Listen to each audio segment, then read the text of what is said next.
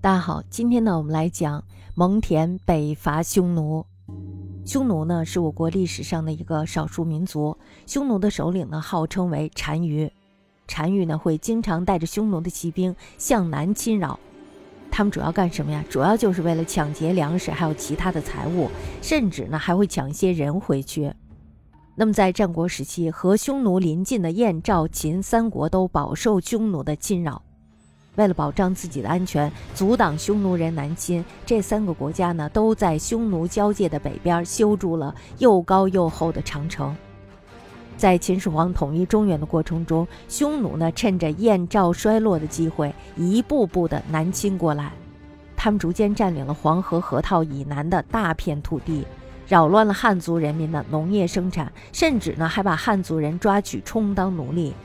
为了保障北边的边界，还有就是人民的生命财产的安全，秦始皇呢这时候就派大将蒙恬率领三十万大军北伐匈奴，肯定是会胜利的，是吧？他们收回了河套地区，并且呢在那里重设九原郡，设置了四十四个县。蒙恬北伐匈奴，不仅有力地制止了匈奴贵族对于中原的抢掠，而且呢还大大的促进了这一地区的开发。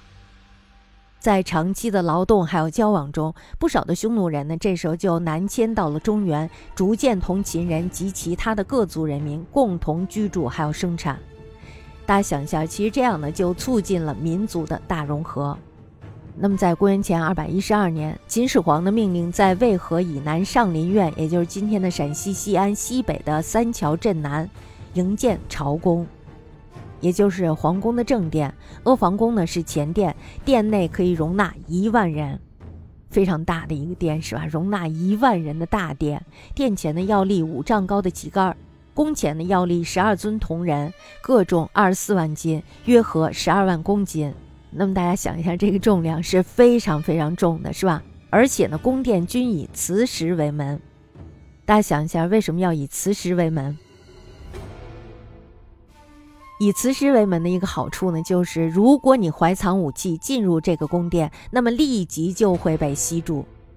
这是一个非常伟大的想法。周围呢建阁道连通各宫室，其阁道呢是依地势上达南山，也就是今天的陕西西安南，在南山顶呢建了一宫阙，作为阿房宫的大门，又造复道从阿房宫通向渭水北岸。阿房宫可谓是耗资巨大的，劳民伤财的。那么到秦始皇死的时候呢，宫殿仍旧没有落成。秦二世呢就继续营建。